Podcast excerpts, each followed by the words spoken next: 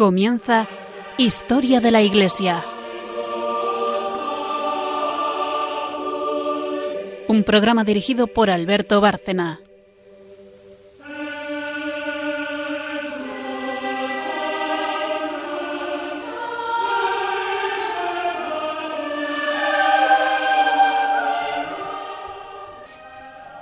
Buenas noches eh, a nuestros oyentes de Historia de la Iglesia, aquí en Radio María. Buenas noches, María Ornedo. Buenas noches. Buenas noches, Carmen Turdemontis. Buenas noches.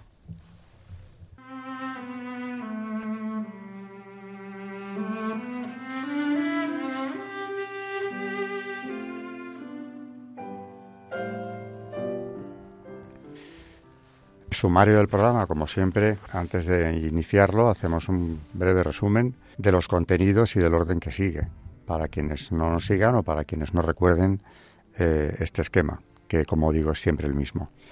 Eh, en primer lugar, Carmen Turdemontis, historiadora en el programa, eh, nos hace una exposición sobre el tema que estemos tratando en Historia de la Iglesia. A continuación hay una segunda sección en la que hablamos de un santo relacionado con el tema que se esté tratando, aunque no siempre tiene que ser necesariamente así, es lo más frecuente. Hoy va a ser, desde luego, eh, un santo, una santa, muy relacionada con el tema que tratamos. Eh, a continuación hay una tercera sección. Bueno, esta segunda también es eh, Carmen Turdemontes quien se ocupa de, esa, de la misma. Y la tercera que es sobre el magisterio de la Iglesia, está a cargo de María Ornedo, que seguirá hablándonos desde hace, como viene haciendo desde hace semanas, de la Eucaristía, de la que nunca hablaremos bastante y que además como eh, historiadores de la Iglesia católica, por supuesto, pues eh, pensamos, los que hacemos el programa, que es un tema clave que necesita o que desde luego merece mucha atención y aclaraciones en un momento confuso de nuestra historia como es el presente.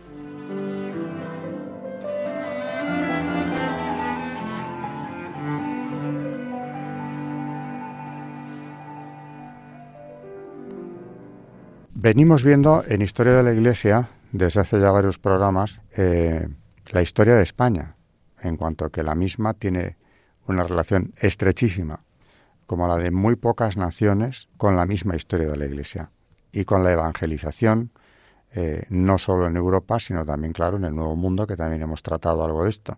En el último programa nos quedamos viendo el enfrentamiento entre Lutero, la ruptura ya se ha consumado, lo que se suele llamar la reforma, con aquella declaración en la que Carlos V, en la dieta de Worms, eh, en la clausura concretamente, hace saber al mundo y desde luego a los protestantes, que todavía no se les llamaba así, pero eran ya los seguidores de Lutero, que él va a dedicar toda su persona, su alma, su sangre, su vida, sus amigos, todo lo que tiene, todo lo que es, eh, a defender la integridad del dogma católico. Acaba diciendo que profesaron mis abuelos, los reyes católicos de España, los emperadores de Alemania. España, sin duda, tenía ya una larga tradición como país que había recibido una misión de defensa de la fe durante toda la Edad Media, o buena parte de ella, a partir de la invasión musulmana hasta el final de la Reconquista. Y cuando ésta se termina, el reinado de los reyes católicos, a los que hemos dedicado eh, varios espacios, queda como marcada eh, la senda que la nación española va a continuar.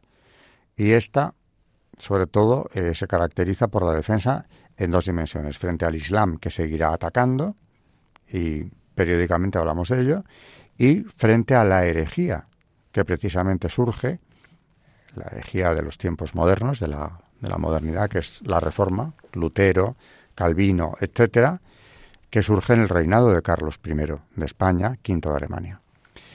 Eh, ahí nos quedamos, en ese posicionamiento eh, clarísimo del emperador y rey de España también, frente a lo que yo llamo más bien ruptura de la Iglesia que reforma, como se le suele llamar.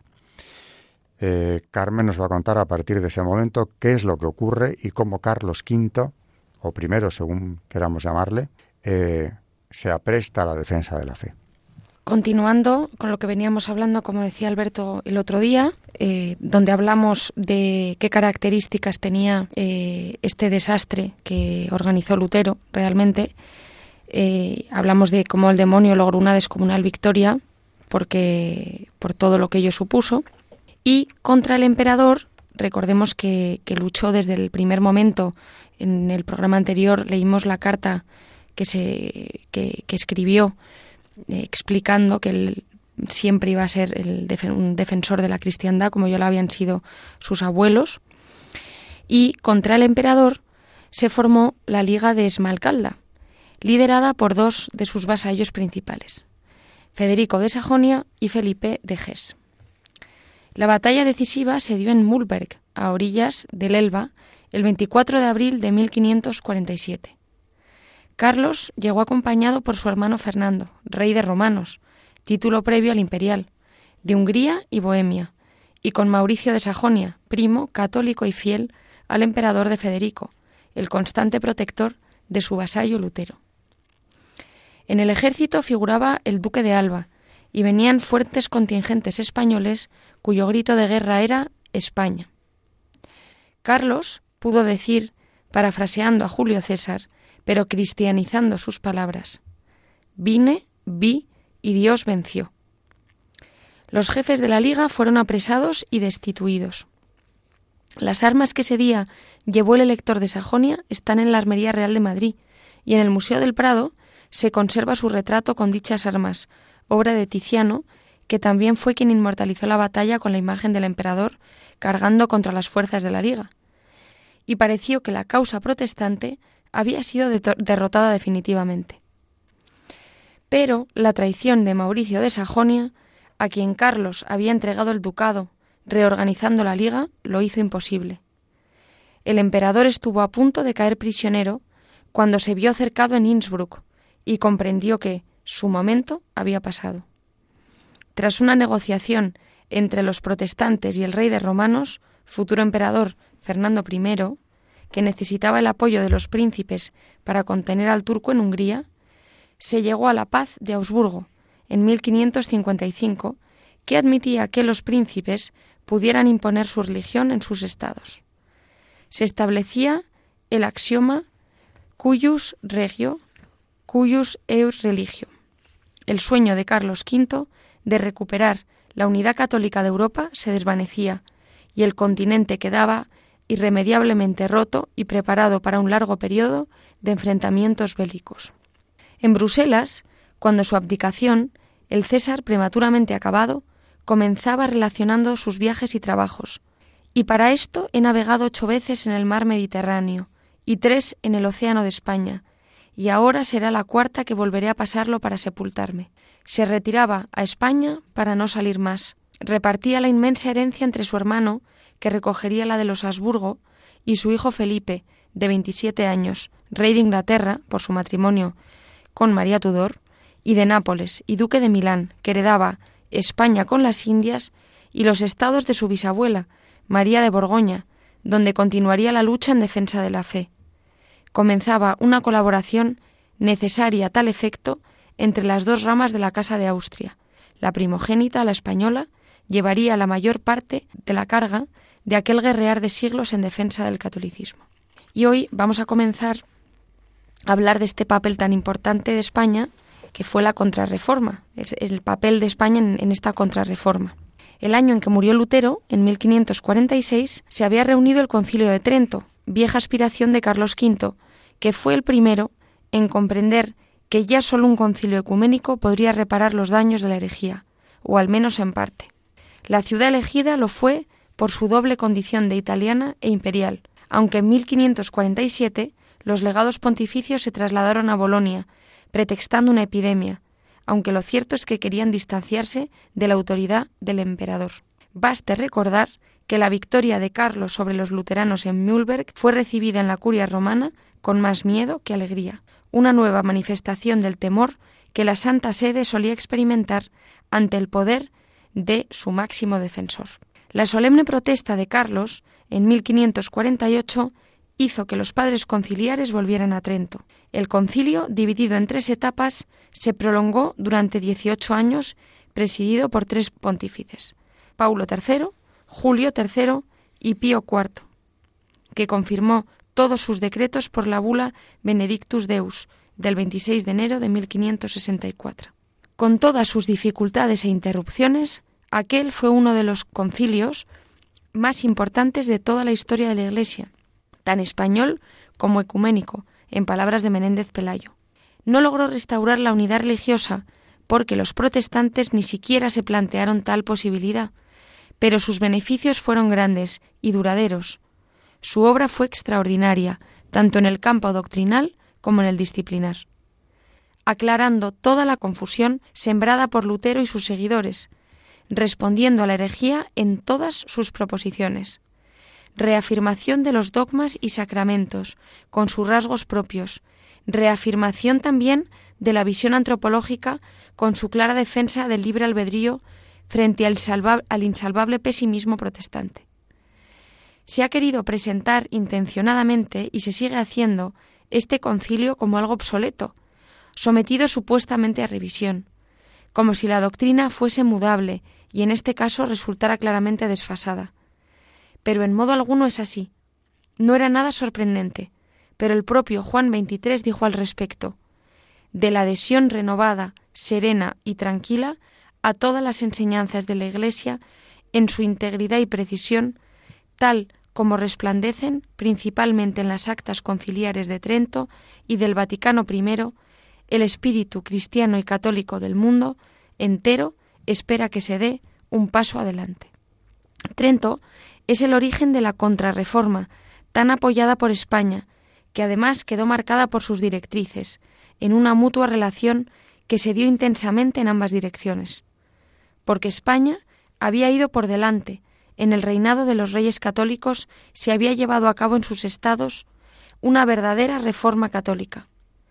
El derecho de presentación que los reyes obtuvieron primero para los obispados del reconquistado reino de Granada y después para todos los de la monarquía, les permitió sustraer el episcopado de manos de la nobleza y elegir para obispos a individuos eminentes por su espíritu religioso. El cardenal Cisneros reformó los conventos franciscanos y la vida monástica. La Universidad de Alcalá, fundada por él, fue un gran centro de estudios teológicos que publicó la célebre Biblia políglota complutense y un activo foco de humanismo cristiano. La Iglesia española, en el primer tercio del siglo XVI, era sin duda la de mayor nivel espiritual y científico de Europa, y ello explica el papel preponderante que los teólogos españoles tuvieron en Trento.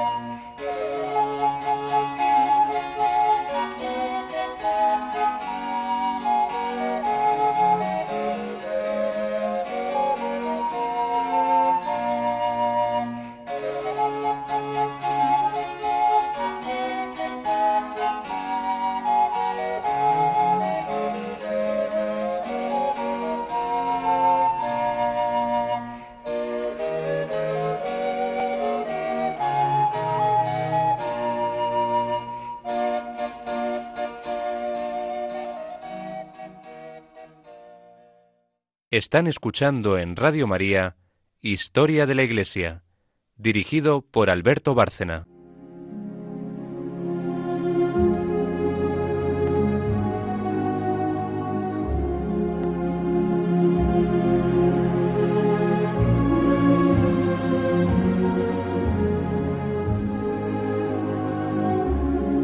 Santos en la historia de la Iglesia.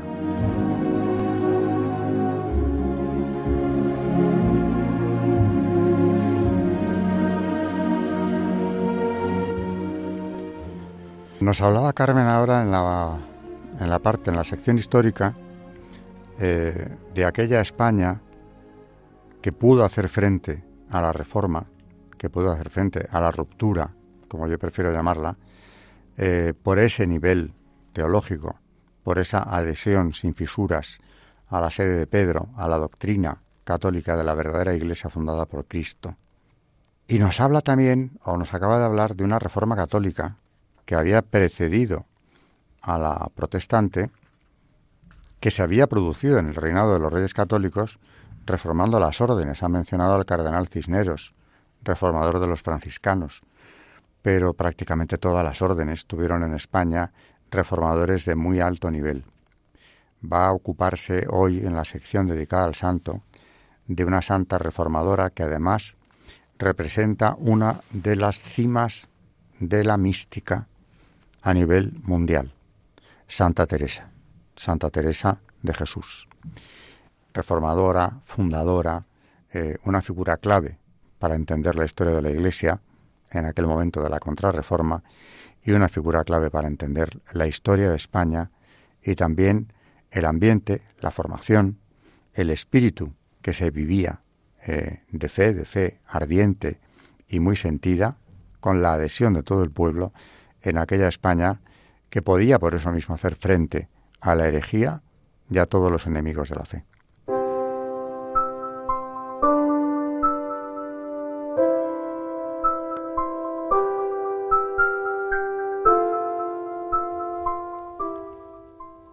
Continuamos con esta magnífica obra que se llama Año Cristiano eh, y que ya llevamos trayendo durante varios programas eh, de Fray Justo Pérez de Urbiel, que fue el abad de la Santa Cruz del Valle de los Caídos.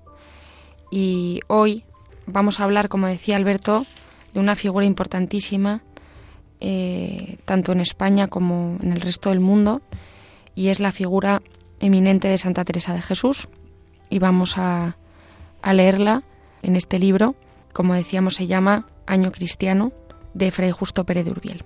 La casona de los Cepeda, en los confines de la parroquia de Santo Domingo de Silos, era una de las más viso de Ávila.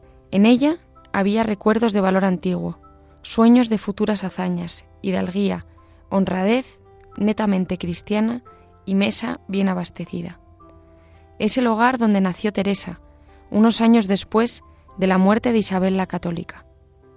De niña busca con avidez la amenidad y alegría del jardín y empieza ya a descifrar el enigma de las cosas con aquel sentido poético que le hará decir más tarde, creo que en cada cosita que Dios crió hay más de lo que se entiende, aunque sea una hormiguita. Ama sobre todo el agua, en la que verá siempre un sentido maravilloso. Entre sus hermanos hay uno algo mayor que ella, por el cual tiene especial predilección. Este es Rodrigo siempre en compañía de, Rodrigo, pero huyendo las miradas de su padre, que no puede ver aquellas cosas, pasa días enteros con Amadís, el pastor Darinel y la reina Pintiquiniestra. Si no tenía un libro nuevo, no quedaba contenta, y frecuentemente la lectura continuaba hasta bien avanzada la noche. El tocado de las flores de Oriana le hace pensar en el suyo. Empiezan los perfumes y las cintas. Advierte que tiene unas manos muy lindas, aunque pequeñas, y su sensibilidad toma un aspecto nuevo. Es un sentimiento confuso, que no deja de angustiarla un poco cuando se encuentra en presencia de un primo suyo, con el cual, sobre todo, gusta de trabar conversación, oyendo sucesos de sus aficiones y niñerías. Sin embargo, ni un momento pensó marchar con ese primo suyo en busca de aventuras caballerescas, como pensará antes con su hermano Rodrigo emigrar a tierra de moros para que les descabezasen. Su imaginación, orientada impetuosamente a la acción, contentóse ahora con planear y aún empezar a escribir un libro como aquellos que le apasionaban. A los 16 años entra de colegiala en las Agustinas de la ciudad. Como antes en su casa, en el convento es el ídolo de las monjas, y así sucederá donde quiera que vaya. Ella lo ve y no acierta a explicárselo. No sé cómo me quieren tanto. Nosotros nos lo explicamos mejor. Uno que la conoció decía, tuvo en su mocedad fama de ser muy hermosa, y hasta su última edad mostraba serlo. Un rostro límpido, un cutis fino, un tinte suave y dorado, iluminado por el brillo de aquellos ojos negros que tanto gustaban a su padre. Alonso de Cepeda, ojos ahora serios y profundos, ahora alegres y comunicativos, y un corazón deslumbrante. En el colegio, Teresa conversaba sobre todo con una santa monja, María Briceño, cuya influencia fue decisiva en su existencia. Hasta entonces había sido enemiguísima de ser religiosa. Ahora empezó a mirar la vocación sin recelo. Veía llorar en su oración a las religiosas, y ella quería llorar también, pero decía, mi corazón era muy duro. Al año Dios la envía su primera enfermedad. Sus hermanos la ven de nuevo en la casona con su vestido de color naranja, adornado con galones de terciopelo, pero casi no la reconocen. Una estancia en casa de su tío Pedro en va a acentuar aquella transformación. Allí cae por primera vez en sus manos el tercer abecedario de Osuna, un libro que la joven lee. El viejo filósofo escucha, comenta y aplica la lectura a las necesidades de su sobrina. Teresa atravesaba aquellos días un mar revuelto de tentaciones. El anciano comprende a su raza, guía la nave como un buen piloto, y la nave llega incólume al puerto. El puerto es el convento de la Encarnación de Ávila. Alonso de Cepeda, su padre, se ha negado al principio, pero como en el carácter de su hija está el desear ardientemente, ha conseguido el consentimiento paterno y en 1536 viste el hábito del Carmen. La fascinación inconsciente de la hazaña la movía, como a sus hermanos, camino de América. Quería ser santa a fuerza de brazos. Los principios de su vida religiosa son abundantes en espirituales delicias, aunque ella misma nos dice que aún no tenía el amor. En el convento hay una hermana con una enfermedad contagiosa. Las monjas se apartan de ella. Teresa se consagra a su servicio. No contenta con esto, pide en su oración la enfermedad, decidida a conseguir a todo precio los bienes que no se acaban. Y vino aquella enfermedad que con su talento prodigioso no se da en las descripciones, y empieza la excitación nerviosa, las crisis de lágrimas, la profunda melancolía, inquietudes y espantos que le hacían temblar por cualquier cosa, desmayos, dolores, gritos, que dieron motivo para pensar si aquello sería rabia, y aquel ataque postrero que la hizo estar cuatro días hecha un ovillo y del cual salió con la lengua destrozada y la garganta ardiendo.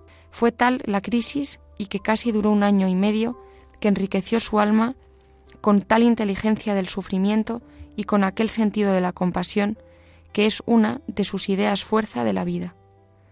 La enfermedad ha hecho olvidar a Teresa sus primeros fervores. Nuevamente ha vivido algunos días en casa del hidalgo de Ortigosa y allí trae profundamente arraigada la idea de la gran verdad de que todo era nada, principio fundamental de su vida.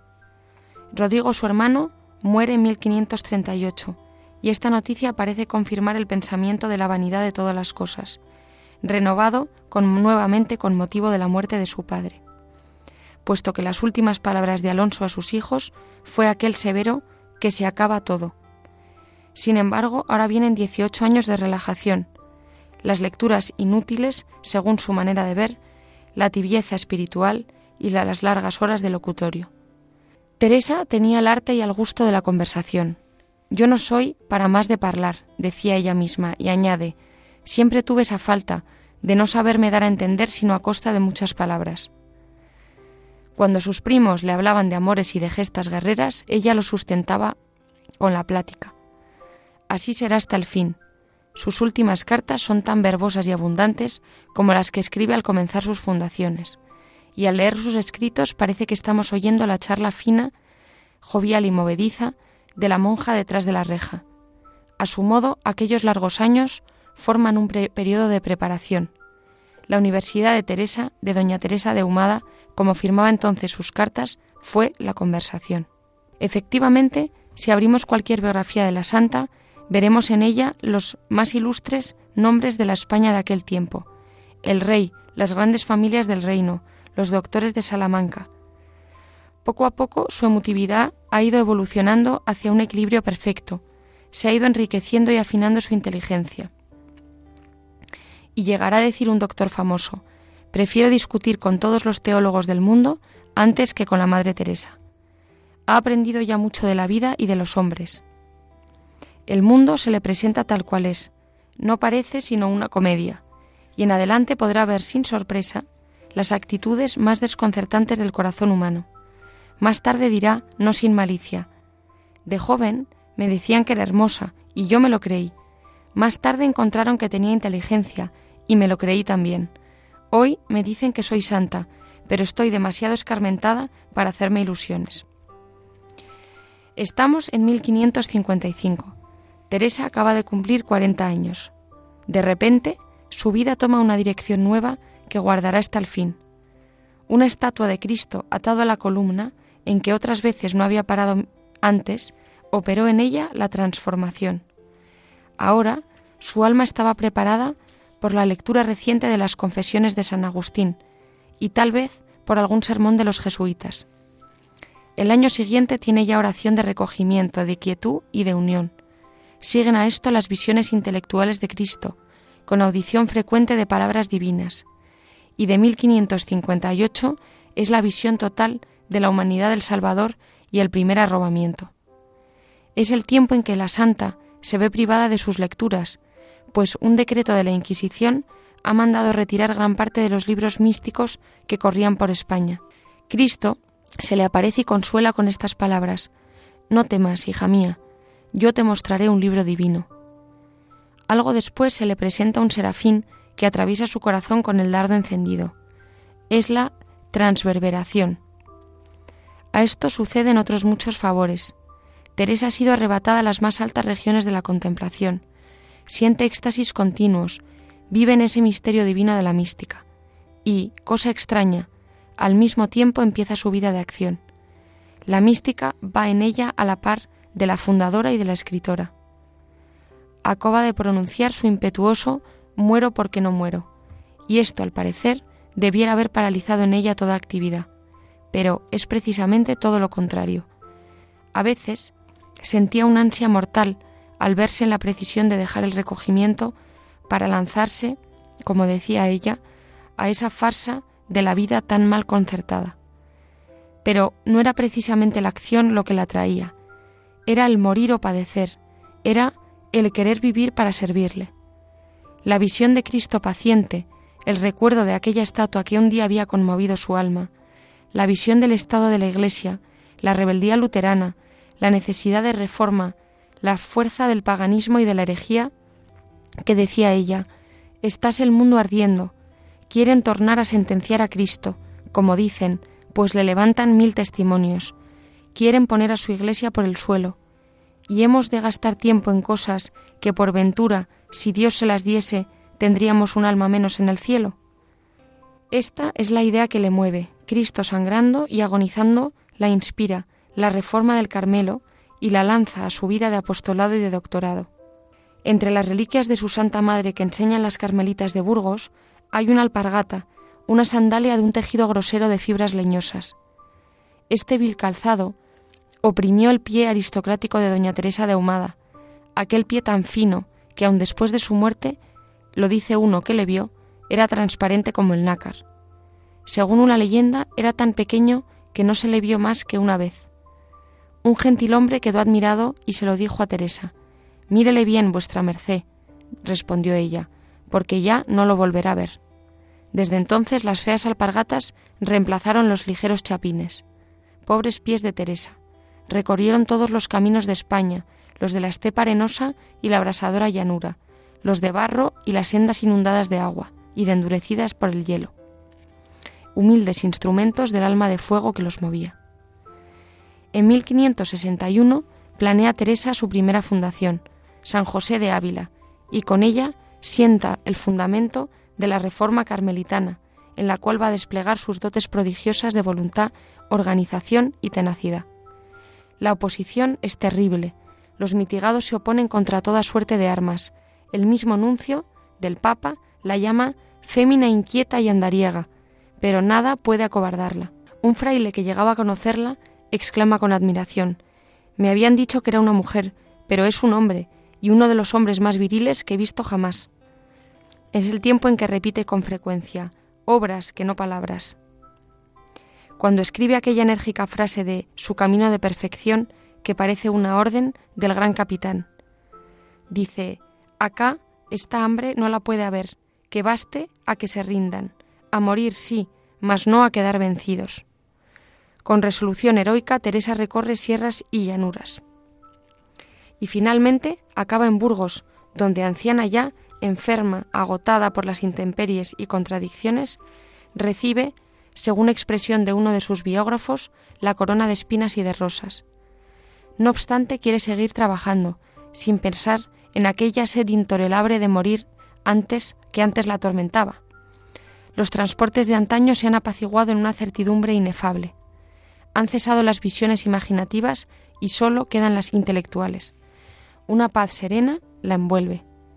Increíble parece que Santa Teresa haya podido llevar aquella varaunda de cosas, como ella decía, juntamente con aquellas experiencias místicas que parecían alejarla de todo lo criado.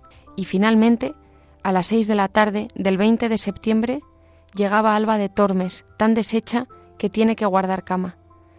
Válame Dios, dice a sus monjas, qué cansada me siento. Más ha de veinte años que nunca me acosté tan temprano. El 4 de octubre, aquella alma gigantesca dejaba este mundo, pequeño para ella, después de 14 horas de éxtasis.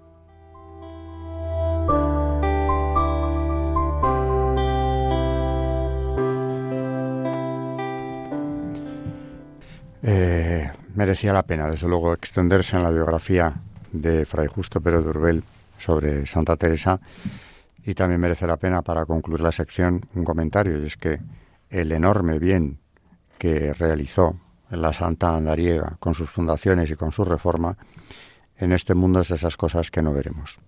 En el otro, si Dios quiere, sí. Pero no solamente el que hizo entonces, sino el que su orden, las carmelitas descalzas, por ella reformadas, eh, han seguido y siguen haciendo eh, desde su vida contemplativa, que no deja de ser, como me dijo una priora de la orden, precisamente, el corazón de la Iglesia. Y lo son gracias a esa entrega a esa contemplación constante y a esa elevación de la misma, que es herencia directa de su fundadora o reformadora, según queramos eh, llamarla. Con esto hemos terminado la sección dedicada al Santo del Día, que nos ha dado también una visión que viene a completar lo que estábamos hablando sobre la España de la contrarreforma de los herederos de los reyes católicos. Y pasamos ya enseguida a la tercera y última sección, en la que María Ornedo nos hablará de la Eucaristía, un programa más.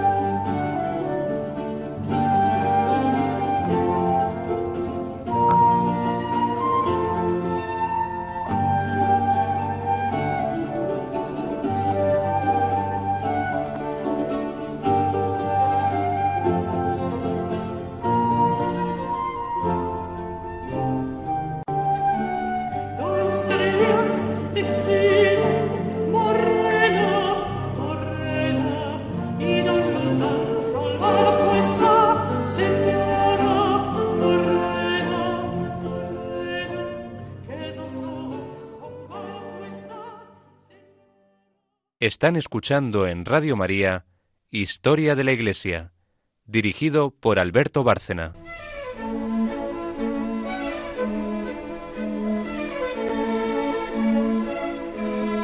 El Magisterio de la Iglesia.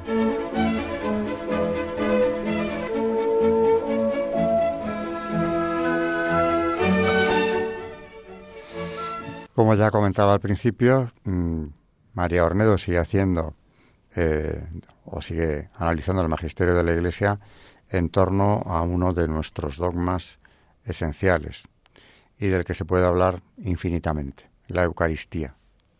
Son tantos los aspectos, eh, tantos los beneficios de ese regalo que Cristo instituyó eh, antes de subir al Padre, que por mucho que nos ocupemos de lo que los padres de la Iglesia han escrito, los doctores también sobre el tema, eh, será muy difícil sintetizar lo principal siquiera de lo que significa este dogma.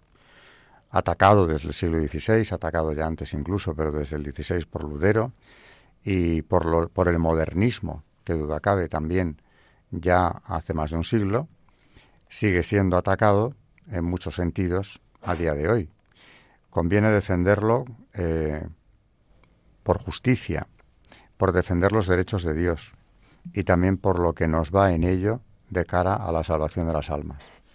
Por eso, eh, María, cuando comentamos el, programa, el esquema del programa, siempre me dice lo mismo, seguimos con la Eucaristía y yo siempre le animo a seguir. Eh, no hay que animarla demasiado en este sentido, pero eh, estoy plenamente de acuerdo en que tenemos que seguir profundizando en esto y tenemos tanto material, o lo tiene ella, en realidad recopilado sobre, sobre el tema, que, yo creo que es un, auténtico regalo, ser conscientes de lo que significa esa presencia real de Cristo eh, entre nosotros gracias a este sacramento. Sí, seguiremos con los santos padres y lo que ellos decían sobre la Eucaristía, que es muy, muy interesante. Mm, antes de eso, mm, seguimos, hemos estado muchísimos programas con Santo Tomás y la Suma Teológica y con la transubstanciación de una importancia mm, increíble. Y ahora, bueno, hemos traído un escrito del siglo XVII, el cual estamos viendo hace ya varios programas, del cardenal Juan Bona, porque la verdad que nos dicen que sigamos con este con este escrito mm, se ve que a la gente le parece muy interesante y tanto para sacerdotes como para laicos mm, nos da unas anotaciones mm, muy importantes. Ahora todavía no hemos llegado a la celebración de la Eucaristía, estamos en el antes. Empezamos con una oración después de la confesión previo a la eh, celebración de la Eucaristía. Y dice así, Te doy gracias, Señor, Padre y Señor de mi vida, porque no obraste conmigo según mis pecados, sino que con tu juicio realzaste tu misericordia y arrojaste en lo profundo del mar todos mis delitos. Ojalá pudiese excitar en mí tanta contrición, cuanta por sus pecados tuvieron el santo profeta David hombre según tu corazón. San Pedro, príncipe de los apóstoles, y los demás penitentes. Con qué gusto me desliaría en lágrimas hasta que se lavaran mis iniquidades y me mostrases tu rostro aplacado. Pero mi alma es para ti como tierra sin agua, y se reseca mi virtud como una vasija de barro cocido. Y como estoy desprovisto de toda virtud, tan solo me resta elevar mis ojos a mi Redentor y ofrecerte sus lágrimas, que tan abundantemente derramó por mí, para que, aplacado por ellas, me abras la puerta de tu misericordia y me recibas como a siervo fugitivo que viene a ti y huye de los enemigos. Mírame y ten misericordia de mí, Señor paciente y misericordioso. Habla a la piedra que es mi corazón, y golpéala con la vara de tu virtud, para que fluyan las aguas de la compunción, aguas salvadoras, por las cuales sanará y se blanqueará mi alma. Confirma lo que se ha obrado en mí. Séate grata y aceptable mi confesión, y todo defecto suyo súplanlo tu piedad y misericordia. Imploro tu misericordia y pido tu perdón, con el firme propósito de no volver a pecar y dedicarme con ahínco y diligentemente a la virtud, dándome tú fuerzas para ello, porque no abandonas a los que en ti esperan. No quiero que me sufras por más tiempo mientras camino tras la vanidad de esta vida. Pasan días y días, años y años, y he aquí que en nada mejoro. Vuélvete pues a mí y apiádate de este indignísimo siervo tuyo, y no quieras atender a lo mío de tal modo que te olvides de lo bueno tuyo.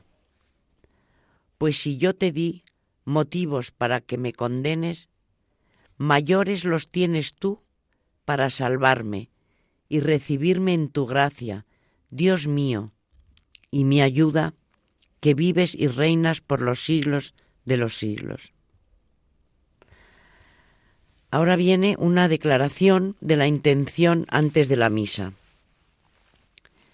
Dios del cielo y de la tierra, infinitamente amable y fuente inagotable de todos los bienes. Yo, el más miserable de los pecadores, y ministro indignísimo de tu iglesia, postrado en tierra, ante el trono de tu gloria, con el mayor amor, reverencia y devoción de que soy capaz, quiero hoy, según el rito de la Santa Iglesia Romana, ofrecer el sacrosanto sacrificio de la misa a tu altísima majestad, a quien únicamente es debido. Y desde ahora lo ofrezco a una con todos los sacrificios que te hayan sido aceptos desde el principio del mundo y con los que se ofrecerán hasta su fin, y juntamente con el precio de la sangre y con todos los trabajos y sufrimientos de nuestro Redentor, junto con todos los méritos de su Santísima e Inmaculada Madre, con las virtudes de los santos todos, y con las alabanzas y preces de toda la Iglesia militante. En unión con aquel admirable sacrificio que tu mismo unigénito instituyó en la última cena y en la cruz consumó, hecho sacerdote de su misma víctima y víctima de su sacerdocio. Con el afecto y en nombre de toda su Iglesia Santa, y de todos los que de alguna manera se están uniendo a mi ofrenda, por puro amor de ti, y deseo de hacer siempre y en todo tu beneplácito.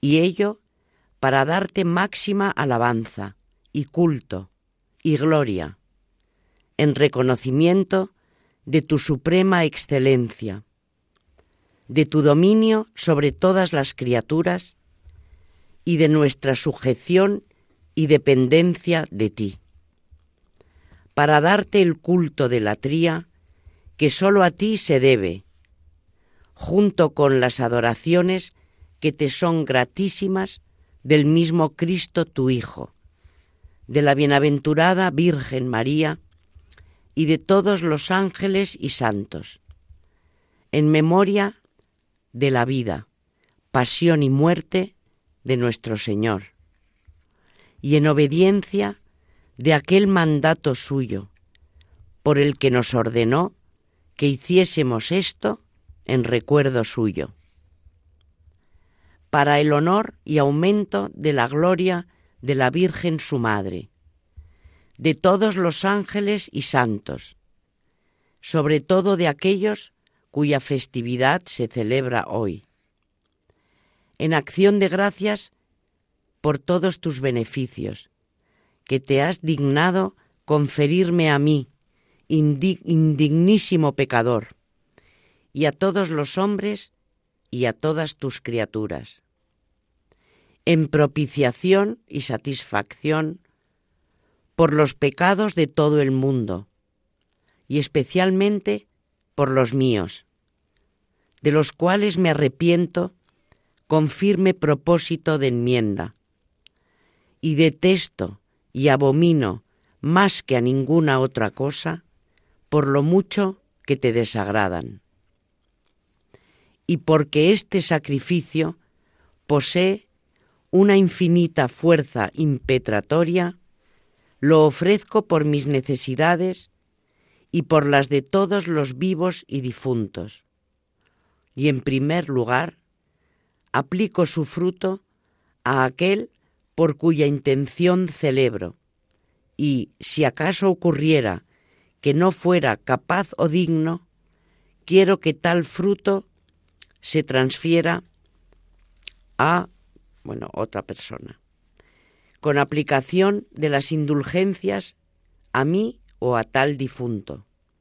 En segundo lugar, y sin perjuicio de aquel por quien estoy obligado a pedir en primer lugar, pido por todos los que particularmente me están encomendados, para obtener tal gracia y por todos los vivos y difuntos, por quienes quisiste desempeñara yo mi legación ante tu presencia, para que a los difuntos concedas el perdón, para que a los vivos concedas gracia, a fin de que te sirvan y perseveren en tu amor hasta el final. Amén. Seguiremos entonces en, el próximo programa con esta traducción de este escrito del cardenal Juan Bona. En resumen, lo que nos ha dicho el cardenal eh, por, boca de María es, eh, o nos ha hecho un resumen de algunos de los grandes beneficios que la Eucaristía, la celebración de la Santa Misa, eh, nos trae a la Iglesia en su conjunto, a la Iglesia militante, a los vivos, a los muertos, porque también los que están todavía pendientes de presentarse ante la presencia de Dios se benefician naturalmente de este santo sacrificio. No digamos los vivos, que tienen por delante todavía eh, el tiempo de merecer esa salvación. Y en resumidas cuentas, oyéndole, una vez más pensamos, ¿qué sería de nosotros? Y se comprende que ya en los primeros tiempos del cristianismo y en cualquier persecución que haya habido contra el mismo, contra el católico, eh, los fieles se hayan reunido donde hayan podido, en las catacumbas en Roma, en los graneros de la Vendée en el siglo XVIII, en un piso aquí en Madrid en plena guerra civil, con riesgo de la vida, antes de renunciar al santo sacrificio con todo lo que conlleva. Eh, lo explica admirablemente el, cardenal y, por eso, como decía María antes, merece la pena seguir eh, esta guía para entender en parte hasta dónde podemos llegar y reflexionar sobre lo que significa el santo sacrificio del altar.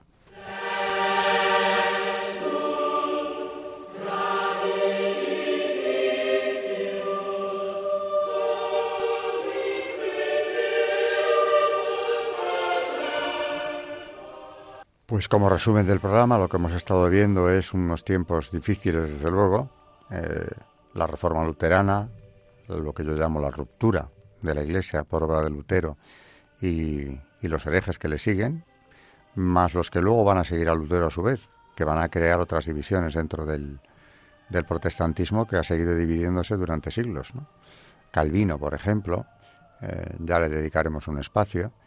Y en esos tiempos, como digo, en los que parecía haber un asalto eh, diabólico contra la unidad de la Iglesia y todo lo que ésta significa, pues destaca innegablemente una nación en el mundo entero que es España, haciendo frente a todos estos enemigos.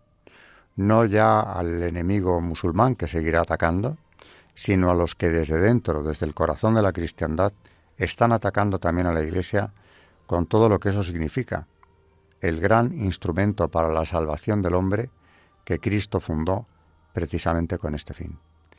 Y esta gloria, la mayor que España puede presentar eh, en un juicio universal, no se la puede arrebatar nadie. La defensa de la fe, con todo lo que ésta conlleva para la humanidad completa.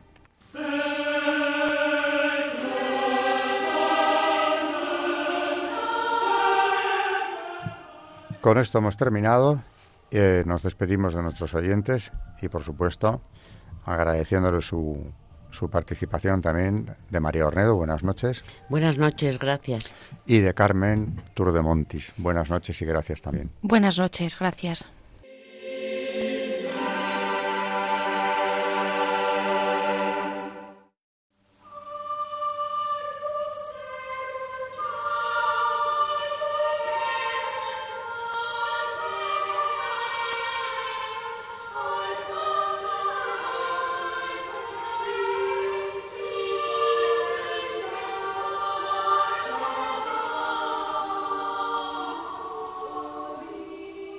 Han escuchado Historia de la Iglesia, un espacio dirigido por Alberto Bárcena.